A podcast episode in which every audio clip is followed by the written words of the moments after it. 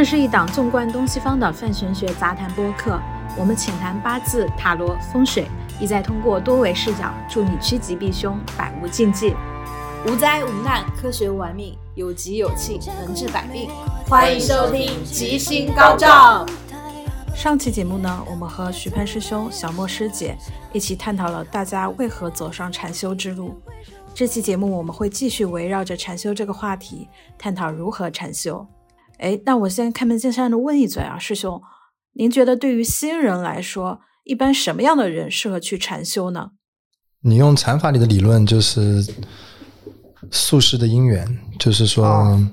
上辈子的福分，他还不止上，他是生生世世，他可能前几世，生生世世的福分，前几世是在这样。今天上午跟那个那个人在聊的时候，因为他是做培训的，做市场的嘛，然后我会跟他聊到，我说做这个禅修培训有一点跟他以前的那个模式会不一样，就是说你不是去劝别人来禅修，嗯，就是你不是在教育市场，你是找到那些。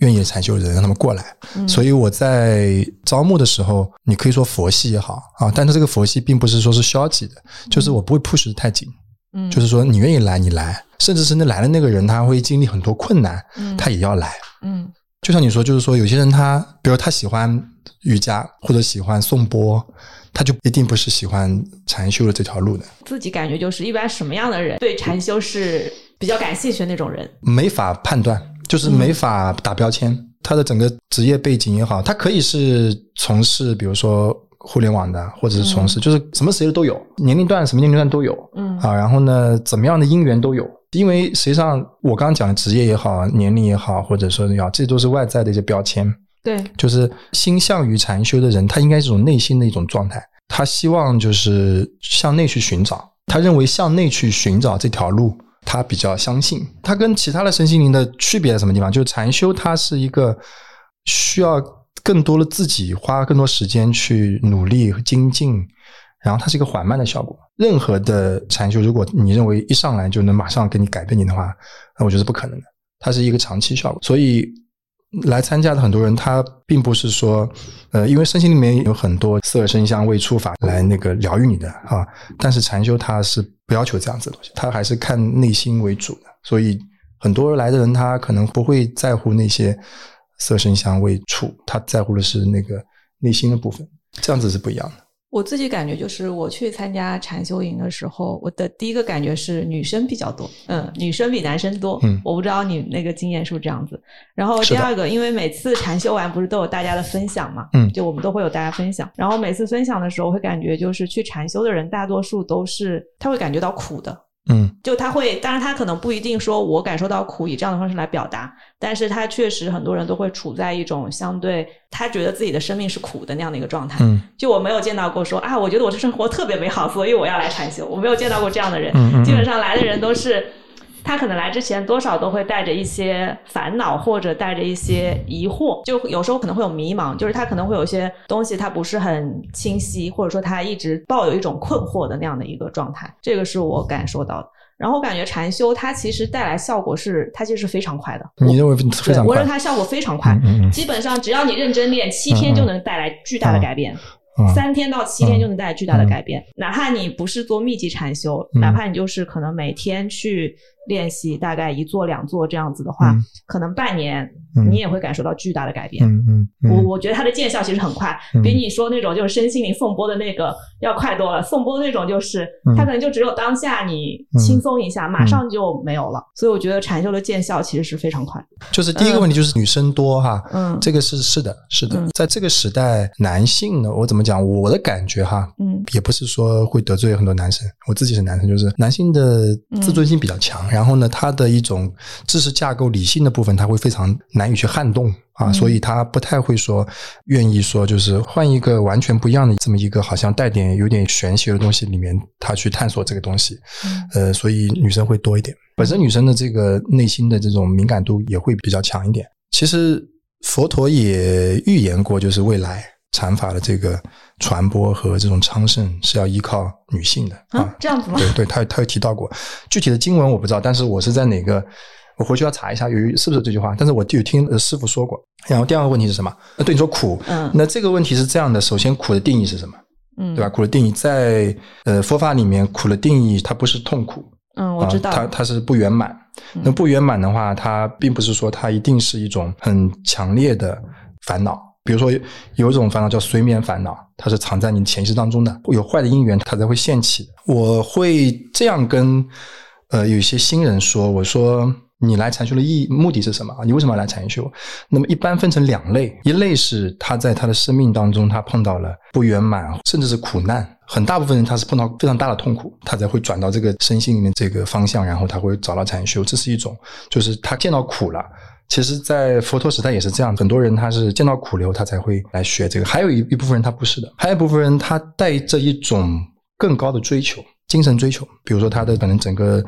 事业也好啊，整个的生活也好，他都非常达到一定的外人看来已经很满意的一个状态，但他认为他还不够，他认为他要寻找更多的东西。这两类人，这两类人最终的在禅修上得到的呃目的和方向也会不太一样。第一类人他的诉求是疗愈，他会比较在乎那个烦恼怎么把它消除掉这部分。第二类人他更多的会导向正悟、觉悟。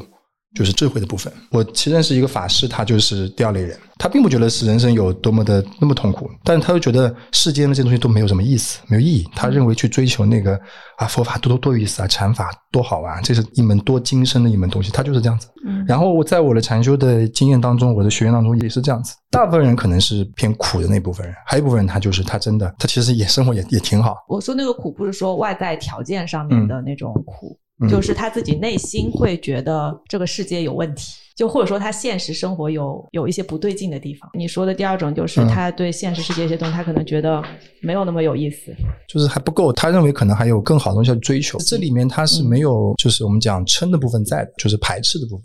他并不是说排斥这个世界怎么怎么样，他是觉得哎，我要去追求更好的，而不是说这个世界还。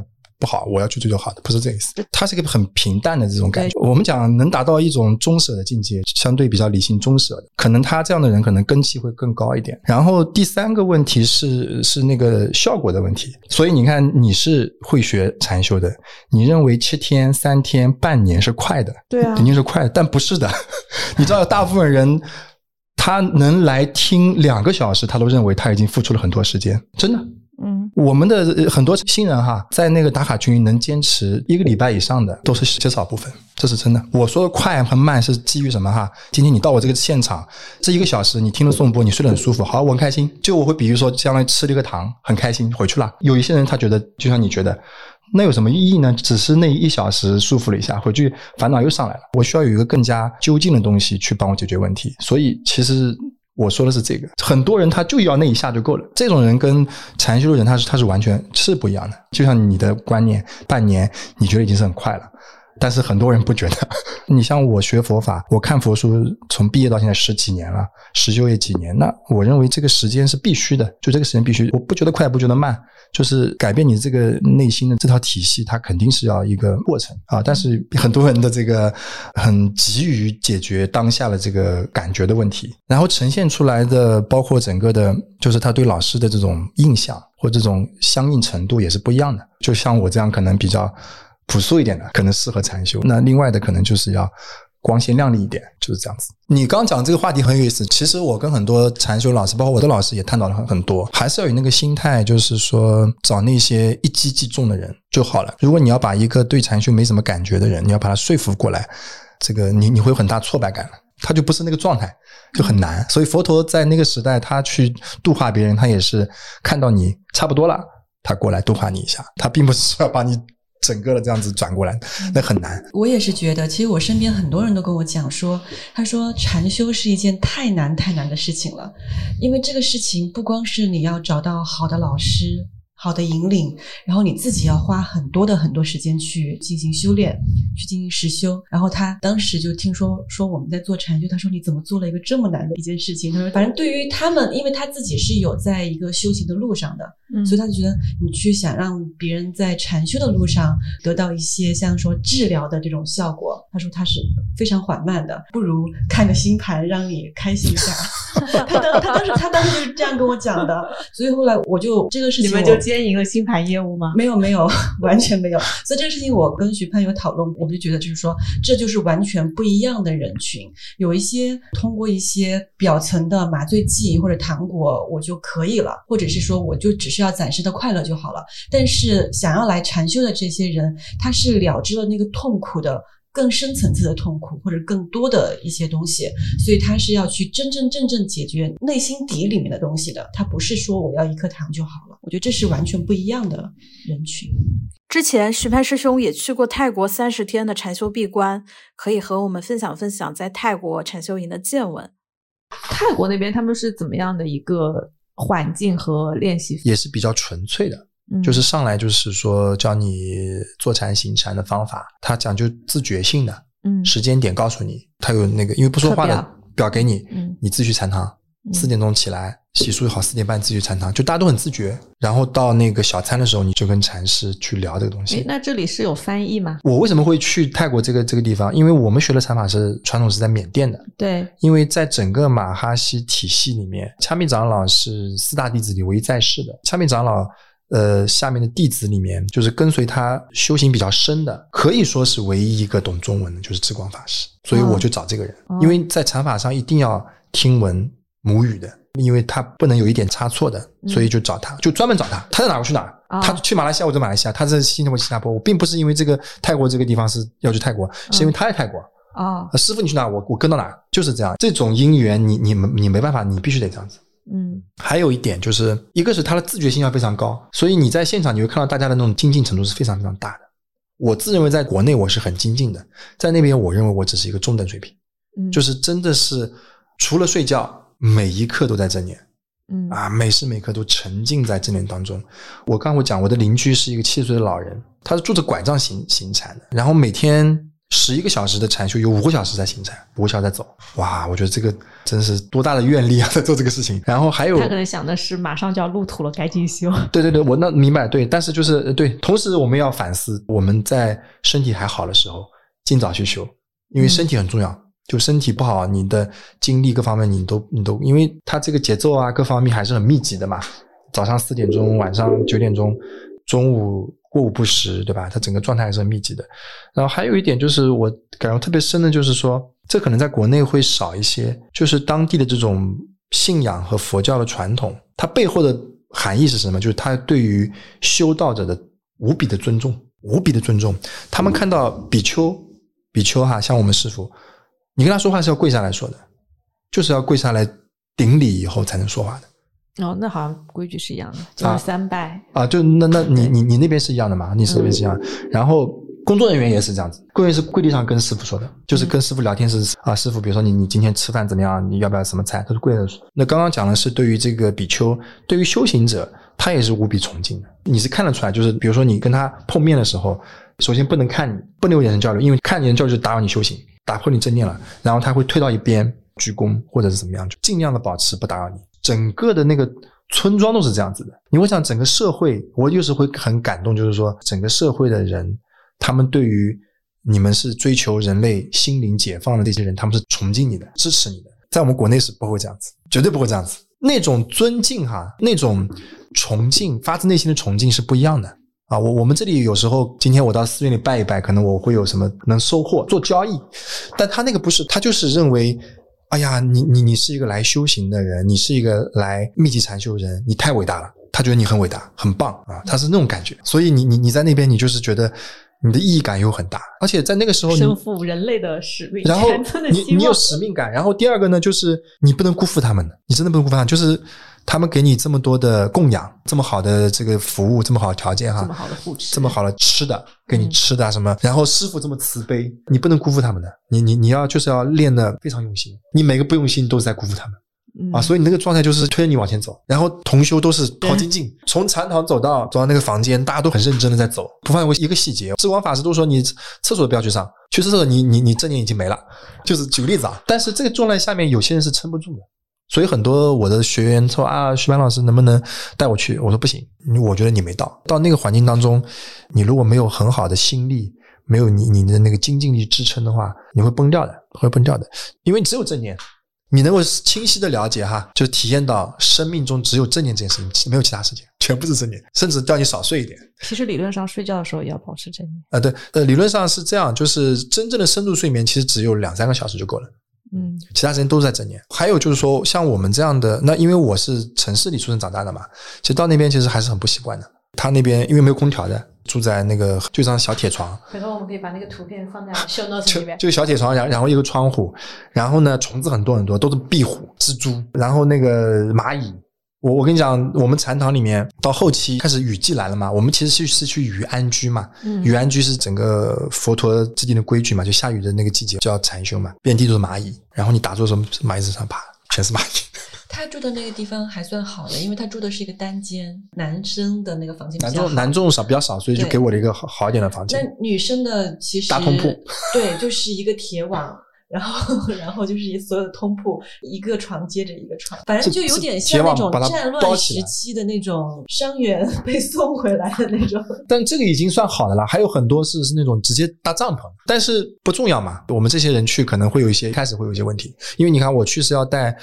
四件套的，我那那边的不用，我要用用用我自己的一大箱就拎过去了，对吧？什么药啊，什么都拎过去，这样子。可能第二次去我就不会这样子了。然后又又又是没有空调，对吧？你想想，就是打坐一身汗，在那边那个潮湿热的环境，就那种状态是什么样子？但是你又会想，那佛陀就是这样子的呀。佛陀跟他的比丘们不就是在这种环境下，而且人家是住在树下的啊，金舍里也有哈，那就是这样子的条件啊，就是这样子的湿热的环境下，他去修行的。所以有时候你也没什么大不了。所以你经历过那些物质生活比较少的阶段，你发现你能够 OK 的时候，你就不会再执取了。你经历过就知道了，不重要的，有饭吃，有地方睡，生病了吃点药就，实际上没有什么东西要需要的。而且还有就是，其实你可能没有去寺院打禅期打过。很多寺院条件远远不如那个地方，嗯，因为我们是组织者，所以呢，尽量希望大家体验能好一点，因为它是一种障碍。新人哈，有时候太差的环境对新人是一种障碍。就现在的人都要哄嘛，对吧？我们我们这是梅阳老师说的，要哄一下，让他开心一点、舒服一点，这样子才能入门嘛。就一开始减少一点障碍，一点障碍，对对对对对。光坐在那里腿那么疼，就已经是哦，真的就是。我记得就是当时有有两个，当然他们也修的很好啊，就是后来修很好，就腿麻嘛哈，就是干脆就不做了，就干脆就就是就是反正就是。任时间流逝嘛，就会有这样子，他他就做不了。但实际上，腿麻这个事情，腿痛的事情，是你首先要攻克的事情。禅修当中，腿麻是最最小的困难，我觉得，它都不列入五盖之中。对，禅修的五种障碍，它它都不是障碍，它都是一个缘法啊，它反而是更好的东西。有时候你是个礼物，你你你有疼痛，你你还是你的观察的所缘，多好呀。对啊，你疼痛了，你还不会昏沉。然后，对我，我上次在洞山的时候就特别神奇，那个打坐在很痛，然后我还在关关的时候，我又知道我自己要马上要瞌睡了，感觉就是一下下怎么就又瞌睡了呢？就正常正常，心力就正念还不够强，对，嗯，没有沉入到所缘当中。因为我们在那个洞山做了三炷香，就是密集的五十分钟一炷香，密集的三炷香，那个体验是非常好的。就是你在那个老禅堂啊，那个寂静，那种摄受力是很强很强的。我觉得这个体验是很好的，就是大家有有有机会哈，去那种禅堂、禅期的禅堂去打坐一下啊，那种状态。当然还是要有点基础的，否则的话一一一下五十分钟，你可能不能动的嘛。他很规矩，他守规矩的嘛。嗯，真正的禅法，这是在那个地方去展开，就是那个传统的这个系统里去展开的。所以就是回到刚刚，就是说我我为什么有时候想办慈心禅呢？又有时候又又又觉得很难办，因为慈心禅定禅，它要求的就是修炼的这个环境要求很高很高很高。现在很难找到这样的地方。这里我替很多小白听友也问一句啊，就是定禅和观禅。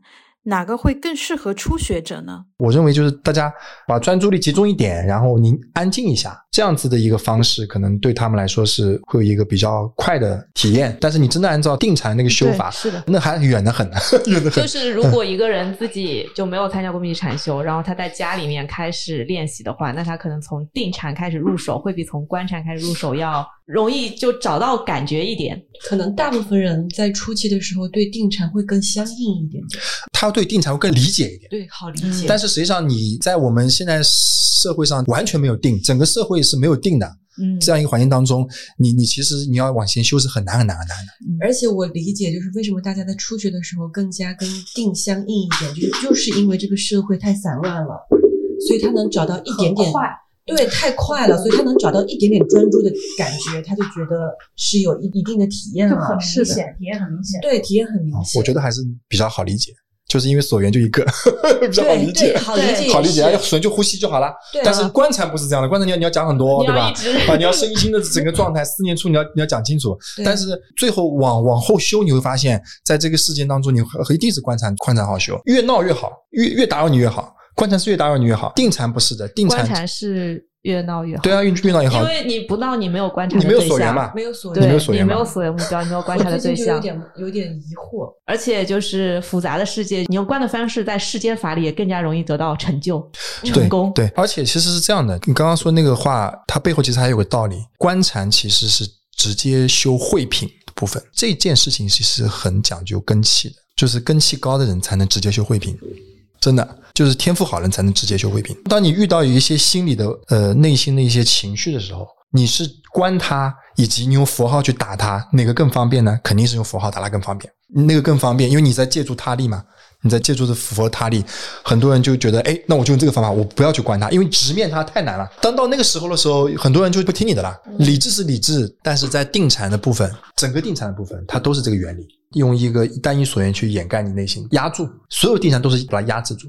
嗯，所以佛陀会觉得这个东西需要顶没有意义，因为你出定力后，烦恼还是会出现。所以我讲的是根气的问题，它是有根气的。你千万不要觉得所有人都能修观禅。当你有一天做成就老师，你就会发现很多人他就修不了的，理解不了那个身心变化所缘是怎么回事情，他理解不。但你要让他说呼吸啊，可以一杯水，他懂。弄一个佛像观想，他懂，其他他不懂。佛陀已经把定禅的四十个在南传里面哈，四十个业术他们都讲了。因为南传还是比较原始的佛教，当时时代的最主要的四十个。专注做修修修定成目标，所缘四个目标。目标，我我的课上我都会讲的，就四十目标是哪些？去举一个例子，让大家开眼界而已。因为你其实没必要，你只要知道一个目标就行了。如果你要修是可以，但是你要找这样的成就者。嗯，你比如说你你你是修那个佛水念的成就者，或者紫金禅成就者，紫金禅也是定禅嘛？这样。哎，这里有个问题，就是修定禅，它可以成就什么呢？它有禅定啊，一二三四啊，三禅四禅。你的意思是成就者就是他达到了那个四禅八定的这个，就是相当于他在这条路上走到了极点。他。也不是一定说他走到了起点，他可能比如说是他到了三禅，他被确认到达了那个境界就可以了。然后呢，在那个禅法里面，他会很清晰告诉你每一个禅定的阶段，你的心里还有哪些心所嘛？状态他会描述的很清楚，告诉你是这样子状态，然后你就能确定你是到了什么境界。禅定的成成就者也是很稀少的，其实禅定更难。定产更难，就是它入门稍微容易一点，但是你要往里去深入，它是比较难。对它入入门的理解好像好理解点，但真正你要去修，它需要一个很好的环境给你，就是比如说你要在那边没人给你送饭的，因为你动的越多，你那个定就散掉了。嗯，它不像观禅，你要去动。嗯，对吧？你要去吃饭，你要去喝水，你要去怎么样？你要在一个小屋子里面，对啊，每天每天有有人给你送饭吃，就是你的所有的动作都是减到最小，而且这个是没有声音啊，因为声音是禅定之次。没有声音，就是完全安静的地方。哦，泰国修行有这种行程，就是他会有几天，你就一个人在一个小黑屋里面，你的什么都在这个里面。对你其实跟师傅说你想修的话，他其实也可以，就比如说你安排一个谷底，或者你在疗房，你不出去也是可以的。但是你要给你送饭，所以你想禅定是需要护持的，修定禅是要很多人护持你的，就是要把你饭送好，把你水端过来这样子，真的要修到很难的。确实。关于我们在如何选一个好老师的这件事情上，你有什么判断标准吗？或者说什么样的老师您觉得是好老师呢？禅修老师，我现在理解哈，我现在理解禅修老师他其实有不同的风格，就有些老师他可能讲理论讲的会非常好，嗯，然后有些老师是实修非常好，但是真正的我认为我们要追随的老师，就是他的功力是在这个地方的，就在这个问答的部分，他的功力在于你很个人的问题，实修过程中个人的问题，这个老师会针对你的个人问题提出个人解决解决方案，这个是最见功力的。所以我这次去泰国，其实智光法师开始教你的时候，因为我是以空杯心态去的，我要把我之前学全忘掉。他第一堂课一个小时，他讲的那些内容，你会觉得就是一些基本的练习方法，就像你第一次感觉到一样。但是你继续深入的时候，你你会发现他的功力就在这里面，就是你遇到的问题，他会非常精准的看到你的问题在什么地方，然后帮你去调整。然后在我们修行的过程当中，这一点点的微调是非常非常重要的。包括小莫也在那边，我们讲慈心禅了一点点的概念的不同，你的修就就可能修歪掉。所以这个我很能理解，就是真正的实修哈，禅师给你的加持在这个地方，小餐，小餐的部分是非常非常非常重要的。小餐的部分也是非常非常见识这个禅师的能力的这个地方。所以我接下来的禅修营我会放大小餐的部分，因为我办的营是四天三晚的嘛，就是时间其实不多的。因为我想大家能够多练习，但是我发现不对，即使是简单的练习方法哈，很多人都没有理解的。然后你在小餐时候发现，哇，原来你没理解。原来那个关注脚步移动是关注在哪个部位，你知道吗？他不知道。根据他的情况，我会很细的跟他说，是这个地方。按照你现在的状态，你关注这个就行了。包括你心中标记的节奏是怎么样子的？你是太快还是太慢？太快会导致你机械化，太慢你会散乱。那我听你，你怎么标记的？哦，你太快了，这都很细节。包括千灵他们、小梦他们，他会觉得小餐的时间要增加，所以我这次我会增加，我会增加这一对一的沟通，就是看你在禅法修行上的一些很细节的地方到底有没有问题，先把这些问题不要出错，不出错的话，你后面的修行会更快一点。是的，对，那就是像你看我这次泰国智光法师，他的中文其实有点生疏了。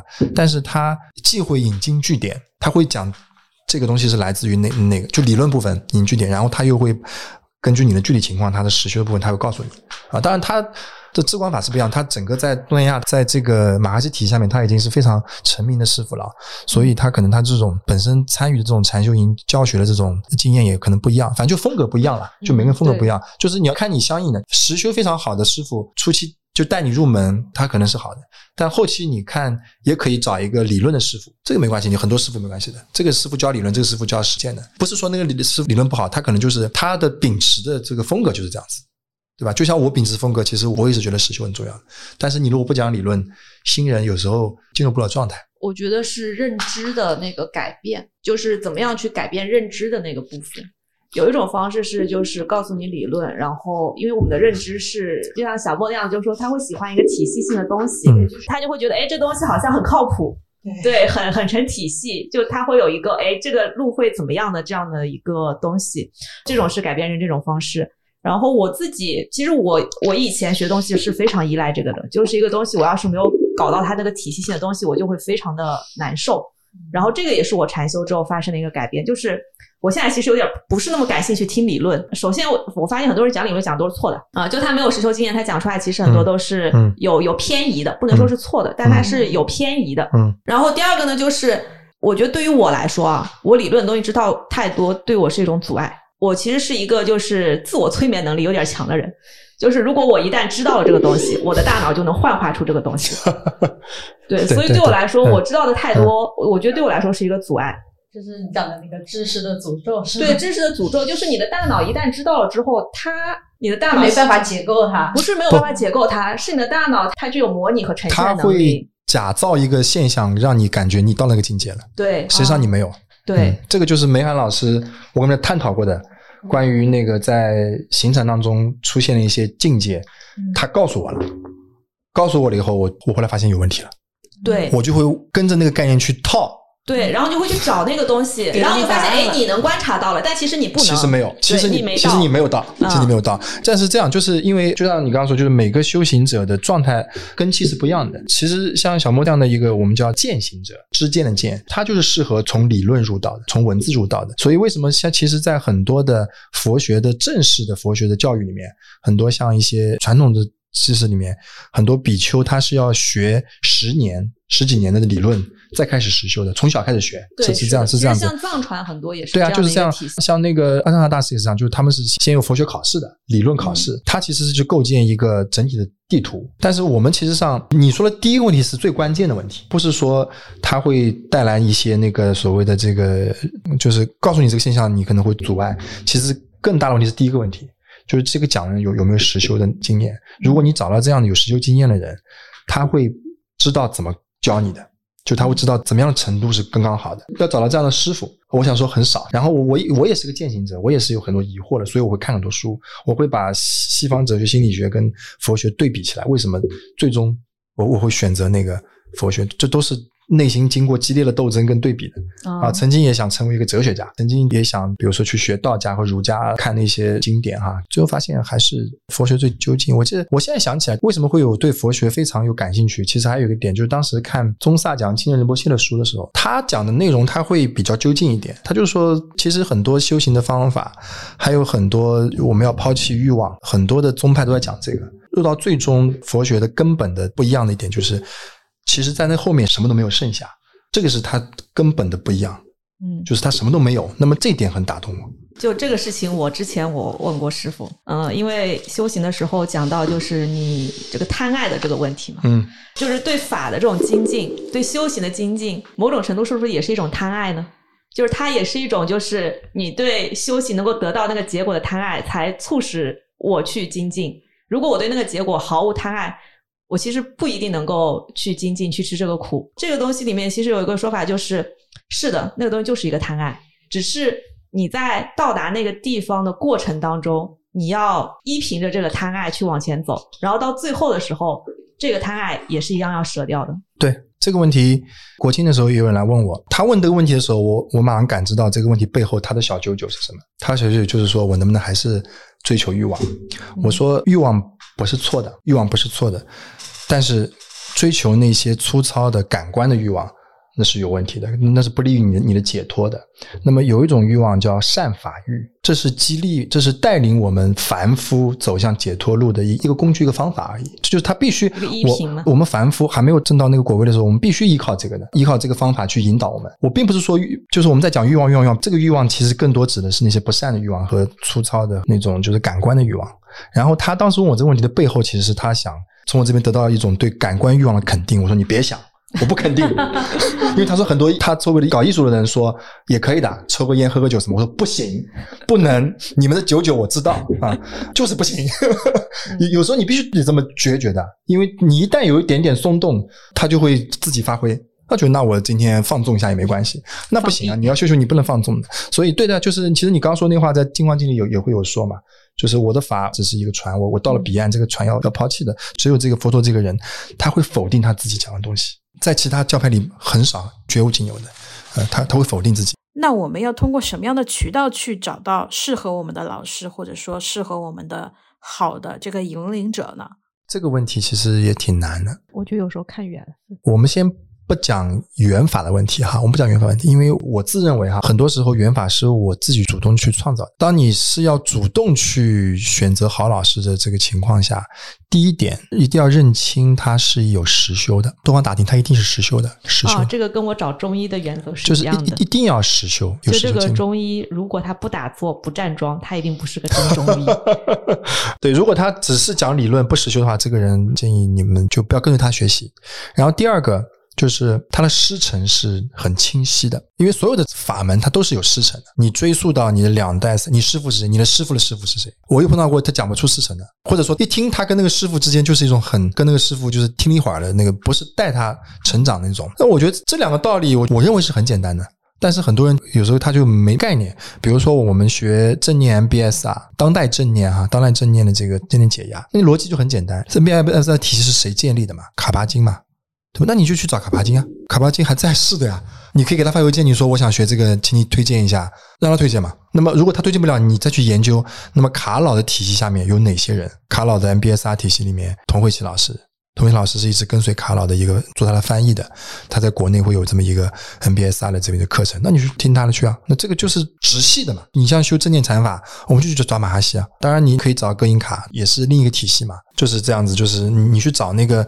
师承很清晰，然后又很正宗的。我不是说不清晰、不正宗，或者你不知道他那个状态的时候，你这个老师就不好，因为你要减少风险嘛。所以你就找那个最正宗的。他是一个这么几千年绵延下来，他一定有有这个师承。第三个呢，就是说还是要自己不断的实践，不断的去判断的。他不是一个一概而论的事。就这个老师相不相应你，他也是分阶段的。有时候这个老师可能适合带你入门，再精进可能要换个老师。多接触善知识总没有错的，多接触善知识，然后找到那个相应的人，然后他的师承也很清晰，这样就好了。初期就这样子一个方式。对于我来说，我当时是怎么样？当然，我我肯定是按照我我的方式来的嘛，就是师承来的。但是我会这样，因为我说我很多因缘是自己去努力的，是什么结果？就是说我会发愿，这很重要。就是我每天发愿，我要找到一个好的老师。对，就许愿。你的愿力带动你的行动，所以所以那小莫会知道。当小莫跟我说他有有有一个朋友修行还不错的时候，我立马就去了。为什么我泰国我立马就去？就是那个愿力在起作用，立马就去。今天我记得跟小雨当时不是那天晚上十一点钟，他说有南传的尊者到杭州来了。十一点钟晚上十一点钟跟我说我去，第二天早上我们一大早就去了，所有的计划全部打翻就去，甚至是去接触，不断接触，发愿。发愿我要碰到一个好的老师呵呵啊，然后这些音乐会随之而来。会的，会来的。我想想，确实是会来的。因为认识了刘老师，就是我那个朋友，然后因为刘老师，然后认识了梅涵老师，然后因为梅涵老师这些又认识了泰国的之光法师和恰米长老，所以我觉得有很多是这种因缘联系的。不要小看愿力，就我经常会说，你要心想事成，比如你要成就这件事情，天天发愿好了，但前提是这件事情是善的事情。如果你是滋长你的贪欲、作恶的事情，那没有用；善的事情，你就发愿、发愿、发愿，每天每天早上起来全力以赴。其实我感觉啊，你在找到好的老师之前，就你在追求这个东西之前，先追求你自己能够行动起来。我其实感觉很多人会把太多的注意力放在我要找一个好的老师这个事情上，却很少把注意力放在说我其实现在行动起来去练。我觉得这个东西其实非常重要。呃，其实找的过程呢，其实就是在练的过程。我举个例子哈，比如说你先要找个老师，那你怎么找？先去个禅修营，先去一个道场。对，就是你可以先去练，先去体验，可以去感受这些老师。其实不用特别怕踩坑，一定要感受老师，对，就一定要接触老师，就是最好是跟他学。然后接触完以后，你可能觉得哪个最相应你，因为你你跟老师的接触。肯定要接触的嘛，不可能说网上搜到这个人就你觉得很好就怎么样怎么样，你接触接接接接接触了以后是这样的，因为你你只有真的实际练习了，你才能接触到好的接触到老师。所以这是普通人最大的障碍是吗？对啊，要先行动起来。啊，这个肯定的，就是首先我们要找好老师，这个肯定的。但找老师的方式就是去练习。你可以比如说，如果你现在没有机缘哈，或者说你行动力还不够强的时候，你可以去看书，可以去学理论是可以的。亲近这个善知识，亲近这个语境，然后对这个知见建立一点基础的判断。我自己是。这样子，就我开始看佛经也好，或者看一些经典原著，我会昏沉。嗯，但如果有一个人他把这个东西嚼烂了，解读啊，解读出来了，我就很快就能吸收掉这些。你你是对古汉语不是很感冒吧？古汉语包括像巴利文的那些读音嘛，嗯嗯，我完全不相应。那你看道家的会昏沉吗？不会。对啊，我觉得这是个文字障碍，就是相应不相应嘛，嗯，就是相应。还有就是你本质上内心可能对于这个法门，对于佛经上的内容你是有质疑的。就比如说那些你不够相信他巴利文的那些读音啊，它在我的脑海里面，它就只只是一个字，它没有办法形成一个形象。那你比如说我去学阴阳五行、天干地支，它每一个字什么甲乙木丙丁火，它在我脑海中会有一个具象的画面的。这对我来说，我就很。很快就能变所以，所以你你比较适合修道，道家也有也有他一套修行的办法。我觉得它是一种熟悉度，就是你没有 get 到这个东西的时候，这个东西在你的意识当中没有办法形成一个概念。就没有办法形成他的形象，对，然后这样的话就会觉得比较昏，还有不能理解进去。其实佛家很多道理，它确实是离相的，它是很抽象的道理，它太抽象了。它的抽象本身，它又不是靠那种思辨来给你的，它直接扔出来给你的，它不是推导出来的，它道理不是推导出来的，它它就是啪一下给到你，然后你就会觉得怎么会这样子。为什么是这样子？他有思辨，他的思辨不不像那个我们的科学或者是哲学那么强的思辨，因为他本来就是清正的东西。我觉得他只是他是个描述，呃，对，就是佛陀当时说的话，他说的话是跟你说的，他没有在上个课，他没有说今天我们上个课吧，大家来听课这样，他不是的，他就是跟相对应的人说的一个道理。所以有有些人他把经书背下来，偶尔有一两段他会有领悟，这个也是一个方法，嗯，就相应嘛。所以我们要学论藏啊，就它是个体系啊。他会把这个整套体系告诉你是怎么回事情嘛？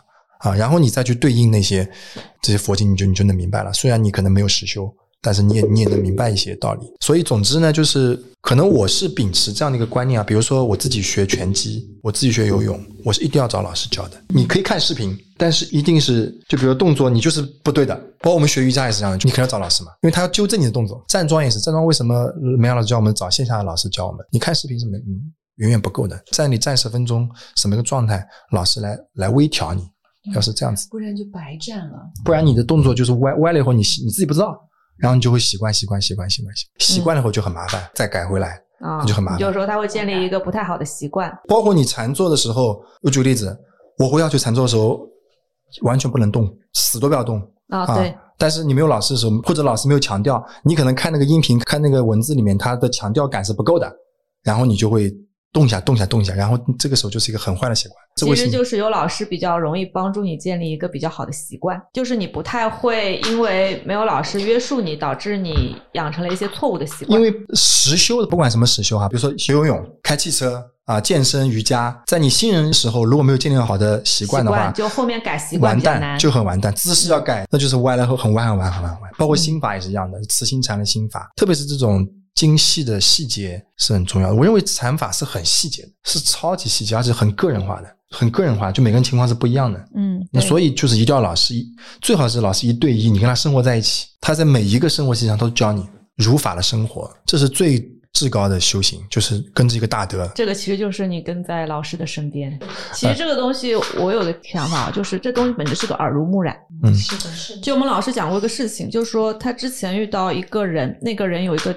特别的才能，他能听懂鸟语，但是他后来就放弃了这个能力。嗯，因为如果他长期的去接触鸟的那个世界，嗯慢慢的他就会变得很像一个鸟。那那么他下辈子就很有可能会 真的。对，其实这个是按照六道轮回的情况来说，确实就是你下辈子会轮回成什么东西，你这辈子是有显现的。他就是可能他的心会保持在这个水平，就是鸟的水平。而不是人类的这种更高的水平，对，所以他慢慢就是你的心智啊。所以为什么就是说你周围的人去找更好的人，那么你日常接触到的、看到他们的做法就是那样的，那么相应的你受到的竟然也是这样的。哦，你说的很对哈，嗯，但是有些人是看不到的。这个就大乘佛法里有很好玩的一点，就是说这个人其实是菩萨，你你认不出来，嗯嗯，这个很好玩，这个就就都是菩萨，你认不出来。有些人就是就是认不出来。